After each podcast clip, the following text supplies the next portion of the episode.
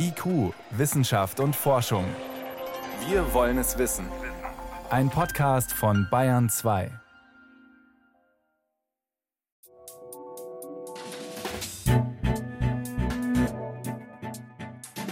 Gutes Raumklima ist erstmal etwas, was wir subjektiv bewerten. Es muss angenehm sein, wir wollen uns wohlfühlen dort. Die wichtigsten Faktoren sind ja natürlich Lufttemperatur, Temperatur von den umgebenden Flächen, Luftfeuchte, Luftgeschwindigkeit. Haben wir die Luftqualität, dass wir gute Luft zum Atmen haben, die wir als frisch empfinden und als sauber. Die Innenraumluft ist eine Mischung aus vielen chemischen Substanzen und auch biologischen Mikroorganismen, denen wir ausgesetzt sind. Behaglich und gesund. Wie Forschende das Raumklima verbessern wollen. Ein Feature von Sven Kästner.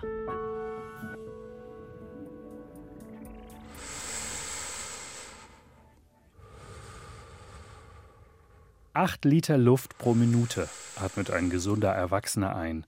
Bei Sport sogar ein Vielfaches.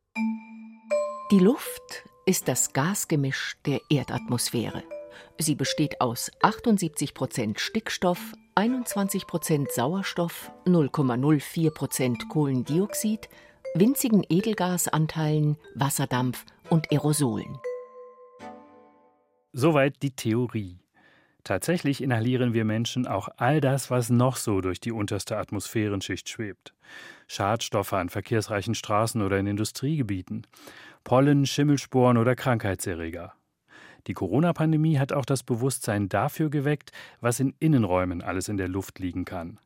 Nicht nur Ausdünstungen aus Anstrichen, Baumaterialien und Möbeln, sondern eben auch Viren und Bakterien. Der moderne Mensch hält sich den größten Teil seines Lebens in Gebäuden auf. Was also beeinflusst unser Raumklima?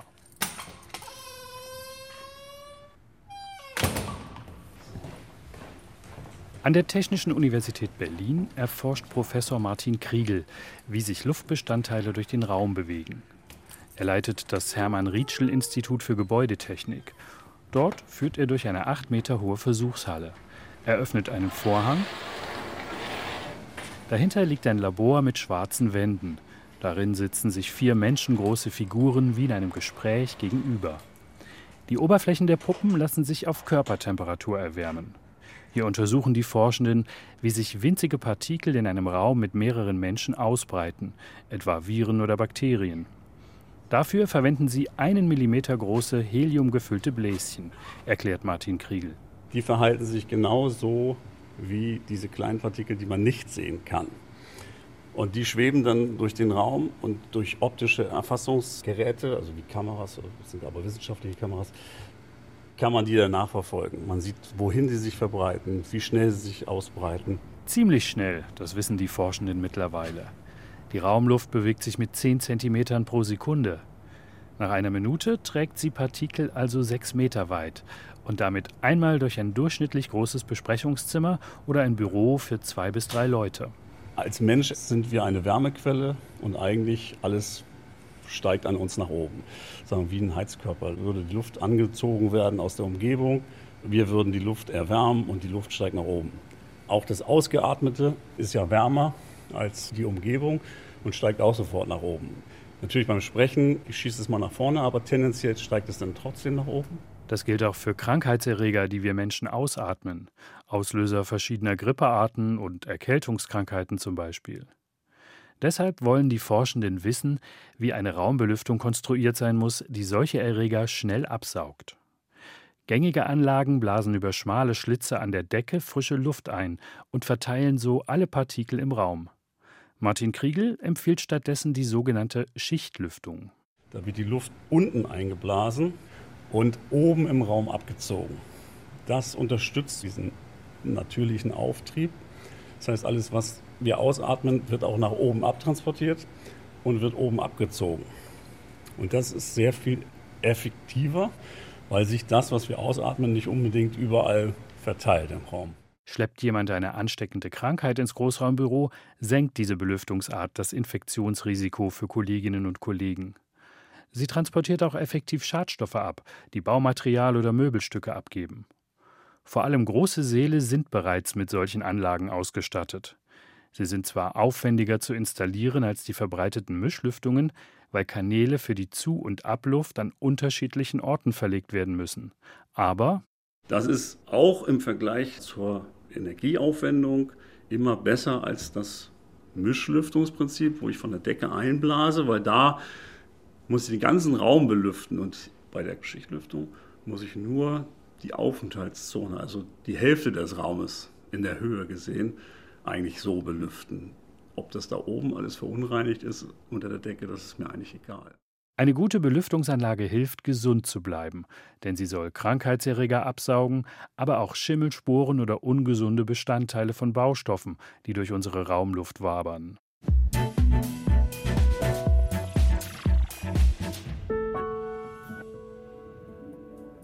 Die Schadstoffbelastung ist eigentlich hauptsächlich abhängig von den Oberflächenbeschaffenheiten, die wir haben. Also was für Farbstoffe tragen wir auf, also Wandfarben. Gunnar Grün, Professor für Bauphysik an der Universität Stuttgart. Ebenso wichtig für die Emissionen sind Bodenbeläge, was für Kleber ich dort verwende und nicht zu vergessen das Mobiliar. Auch dort habe ich viele Holzwerkstoffe zum Beispiel, die bei bestimmten Phasen der Mobiliarerstellung auch schadstoffbelastet sein können, die Lacke, die dort verwendet werden, etc.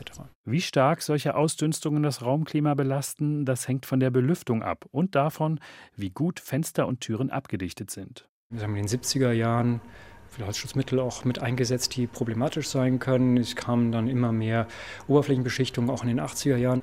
Das heißt, in diesen Phasen findet man Bauten vor, die da problematisch sein können. Ebenso haben wir das gehabt eigentlich äh, nach der Ölkrise, als wir verstärkt auf Luftdichtheit geachtet haben. Auf einmal habe ich die Feuchtigkeit nicht mehr so abgeführt, weil wir aus energetischen Gründen dichter gebaut haben. Viele Häuser aus diesen Jahrzehnten, vor allem Bürogebäude, haben niedrige Decken und kleine Räume, die sich schlecht belüften lassen. Das ist energieeffizient, trägt aber oft zu einem schlechten Raumklima bei. Manche Menschen klagen in solchen Gebäuden über Beschwerden. Kopfschmerzen etwa, Konzentrationsstörungen, Schwindel oder Übelkeit. Dann beginnt oft so ein schwieriger Weg der Suche nach den Ursachen. Wolfgang Straff leitet das Fachgebiet Umweltmedizin und gesundheitliche Bewertung am Umweltbundesamt. Bei der Building-Related Illness, da kennt man im Prinzip die Ursache, die dafür verantwortlich ist. Wenn zum Beispiel jemand Atemwegssymptome bekommt und man weiß schon, ach ja, in dem Gebäudeteil, da schimmelt es ja auch. Oder da haben wir eine Exposition durch irgendwelche leichtflüchtigen organischen Verbindungen. Ja, wenn man das schon weiß, dann kann man diese Dinge besser in Bezug setzen. Sind schädliche Faktoren in einem Gebäude aber noch nicht entdeckt oder klagen nur wenige Menschen über Symptome, verläuft die Suche nach Ursachen oft ergebnislos. Dann spricht man, im Gegensatz zur Building-Related Illness, also der gebäudebezogenen Krankheit, vom sogenannten Sick Building Syndrome. Das ist viel häufiger der Fall. Krank in einem krankmachenden Gebäude, aber keiner weiß so richtig warum. Oft ist da wirklich die Luftqualität nicht gut. Oft sind die Räume nicht gut belüftbar, oft sind die Räume klein und irgendwie unpraktisch oder unsympathisch für die Leute. Sick Building Syndrome. Der Begriff beschreibt Gesundheitsfolgen, die Nutzende mit einem Gebäude verbinden, in dem sie viel Zeit verbringen. Das können tränende Augen sein, gereizte Schleimhäute, Kopfschmerzen, juckende Haut und anderes. Unspezifische Symptome, die für viele Krankheiten typisch sind, erschweren die Suche nach den Auslösern.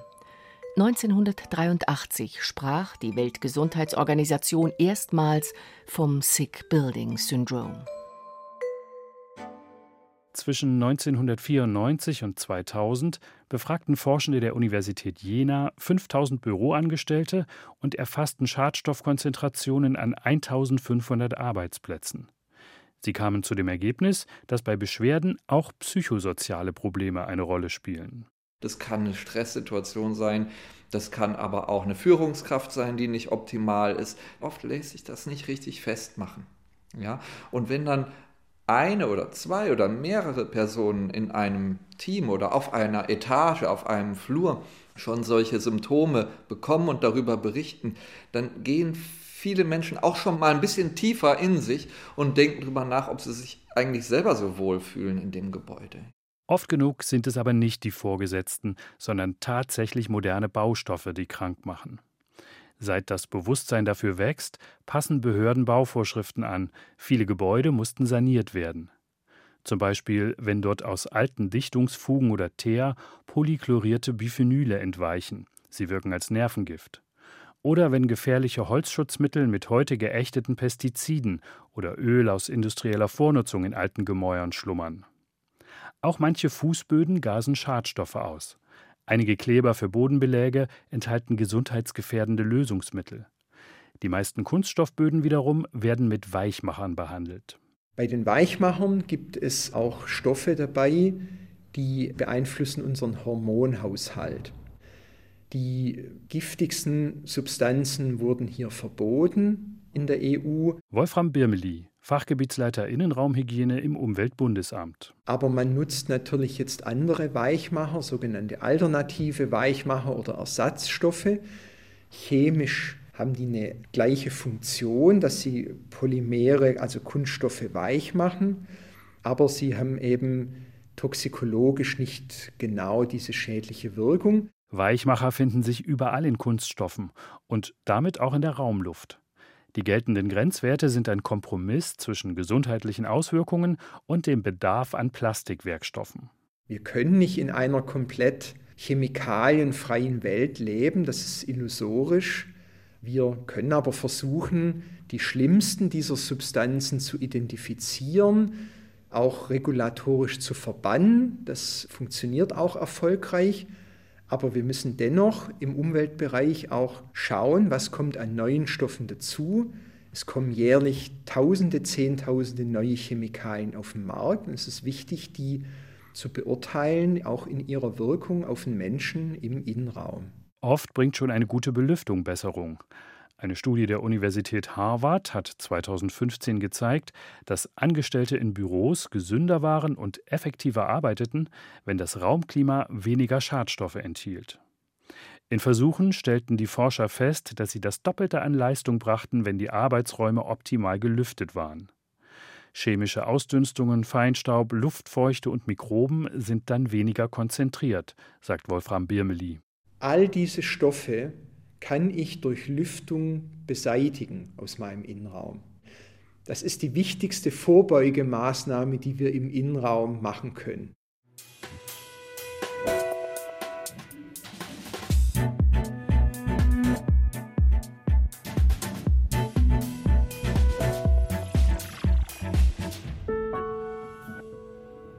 Bessere Lüftung. Daran arbeiten nicht nur die Forschenden am Hermann-Rietschel-Institut in Berlin. Auch Fachleute am Institut für Bauphysik der Bauhaus-Universität Weimar wollen das Raumklima optimieren. Heide Alsat beschäftigt sich hier mit der Luftverteilung im Raum. Der Bauphysiker öffnet eine Schiebetür und zieht die Abdeckung von einem riesigen runden Spiegel. 300.000 Euro kostet das Stück. Es reflektiert die Lichtstrahlen extrem genau. Das heißt, unser Schlierenspiegel es hat einen Durchmesser von 1 Meter und zusammen mit dem Schlierenspiegel und die optischen Komponenten, also die Lichtquelle und die Kamera und so weiter, kann man im Prinzip die Luftströmung sichtbar machen. Al-Saad startet auf einem Computer die Kamerasoftware. Der Bildschirm zeigt formatfüllend den runden Spiegel. Um das gut zu sehen, ich muss das Licht ausmachen. Dann stellt sich der Wissenschaftler im dunklen Raum vor den Schlierenspiegel. Auf dem Monitor erscheint er als schwarze Silhouette. Nun, wenn ich spreche oder puste oder huste, kann man die von mir ausgeatmete Luft sehen. Und wenn ich auch die Hände so bewege und gegeneinander reibe, kann man auch die Konvektion oberhalb meiner Hände sehen. Rund um Alsards Körper sind die Luftbewegungen wie Schlieren auf einer Wasseroberfläche zu sehen. Sein Atem schießt erst nach vorne und steigt dann nach oben. Auch um seine Hände herum flimmern die Schlieren zum oberen Bildrand. Auf Basis dieser Beobachtungen hat der Bauphysiker in seiner Doktorarbeit untersucht, wie man Großraumbüros effektiv lüften kann, ohne die Luft des ganzen Raumes ständig auszutauschen. Stattdessen transportieren Kanäle Frischluft direkt an die Arbeitsplätze. Das Prinzip von personalisierter Luftung ist, dass man bringt nur weniger Volumen von Außenluft direkt an den Arbeitsplatz, so dass man bekommt immer 100% frische Luft, aber gleichzeitig spart man sehr viel Energie, weil man muss nicht so viel Luft heizen. Behaglichkeit. Das bezeichnet in der Klimatechnik den Zustand, in dem sich Menschen in einem Zimmer wohlfühlen und keine Änderung am Raumklima verlangen. Wichtigster Faktor ist die Temperatur. Heizung und Kühlung verbrauchen im Gebäudebereich den größten Teil der Energie.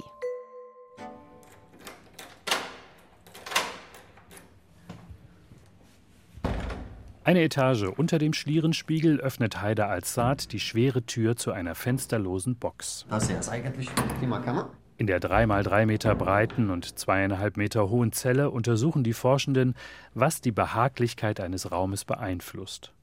Sie können alle vier Wände, den Boden und die Decke separat beheizen oder kühlen. So untersuchen sie verschiedene Szenarien des Raumklimas. Wir können eine kalte Außenwand simulieren oder wir können Fußbodenheizung, Fußbodenkühlung, Deckenkohlung.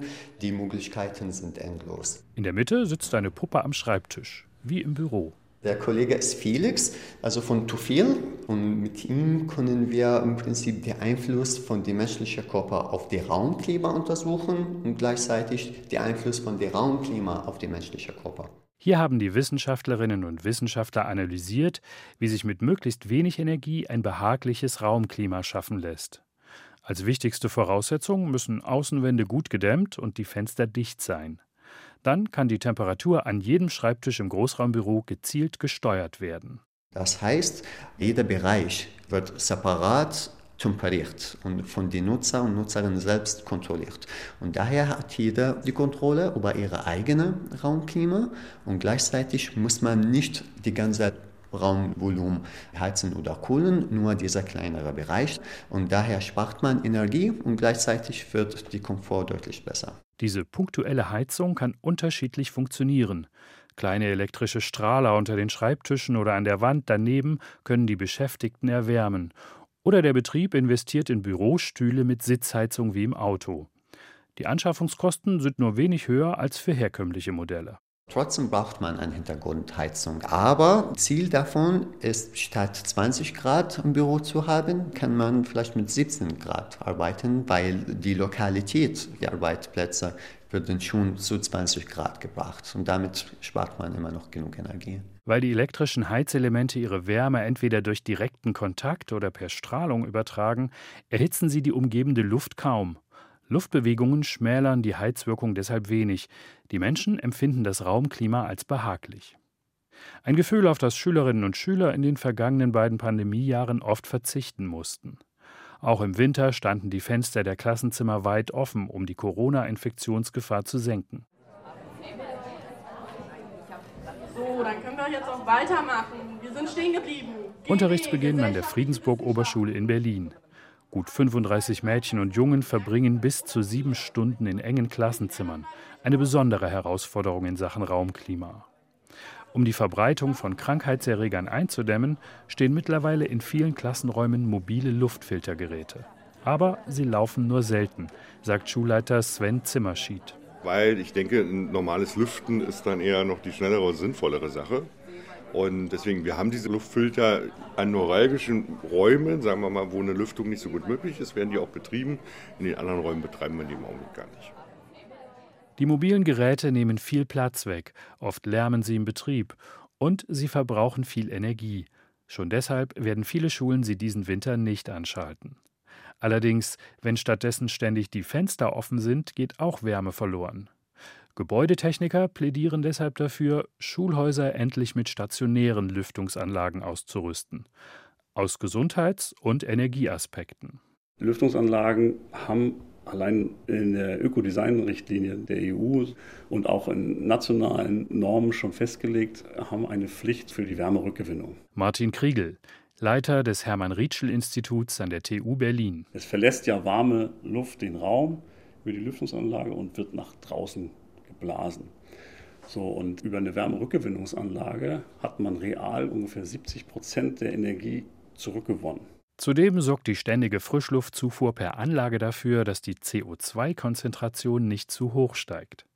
Gerade in Klassenzimmern wird die kritische Schwelle sehr schnell überschritten und das mindert die Konzentrationsfähigkeit. Wer macht schon alle 20 Minuten die Fenster auf, was man nicht nur aus Corona-Gründen machen müssen, sondern um die Raumluftqualitätsstandards, die wir schon haben, die überall schon in Richtlinien drinstehen, Arbeitsstättenrichtlinien zum Beispiel, um die einzuhalten, müsste man sehr oft lüften, also sehr oft das Fenster auf und zu machen. Das ist natürlich eine Art und Weise der Belüftung von Räumen, die irgendwie meiner Meinung nach auch nicht mehr so zeitgemäß ist. Wo mehrere Personen sich gleichzeitig aufhalten, geht eigentlich nichts an einer Lüftungsanlage vorbei. Natürlich verursachen die Anlagen Kosten. Einbau, Wartung und Strom für den Betrieb müssen bezahlt werden.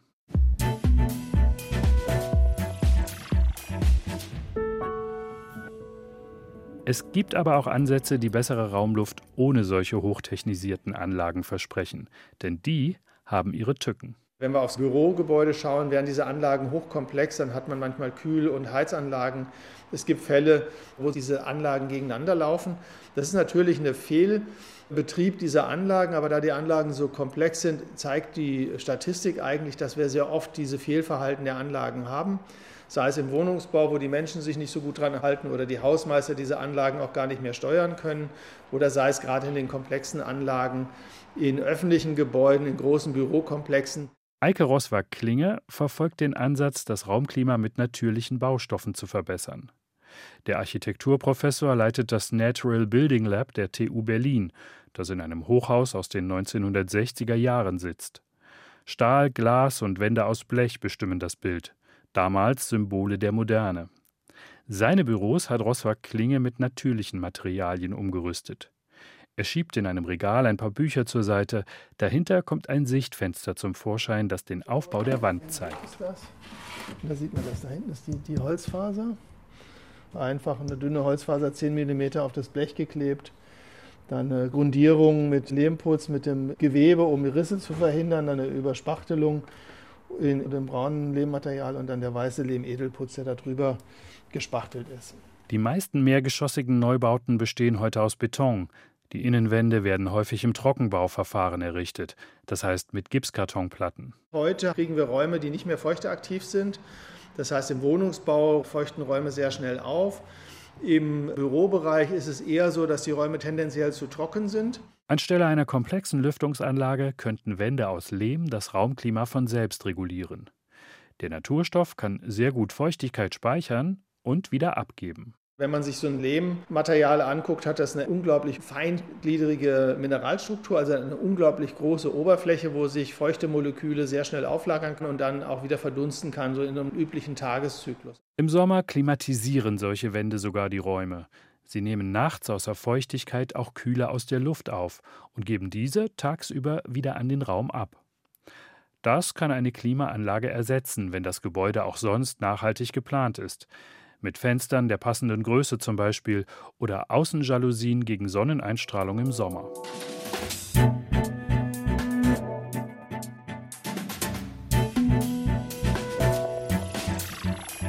Lehmwände und andere natürliche Baustoffe sind auf jeden Fall eine Option für den Wohnungsbau.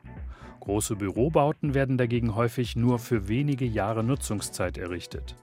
Unternehmen und ihre Planer setzen deshalb oft auf kostengünstigen Innenausbau mit Gipskartonwänden. Moderne Baustoffe haben auch für wärmegedämmte Gebäude gesorgt. Komplexe Belüftungsanlagen sollen dann für frischen Sauerstoff im Inneren sorgen. Diese Klimatisierung verbraucht viel Energie. Aber auch in Büros können natürliche Baustoffe für Behaglichkeit sorgen. Wissenschaftlerinnen und Wissenschaftler forschen daran, wie sich die Vorteile beider Systeme sinnvoll kombinieren lassen. Für mehr Nachhaltigkeit am Bau sowie ein gutes Klima. Innen wie außen.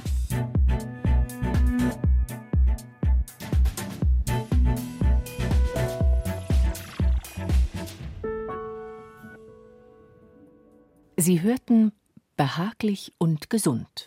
Wie Forschende das Raumklima verbessern wollen. Ein Feature von Sven Kästner.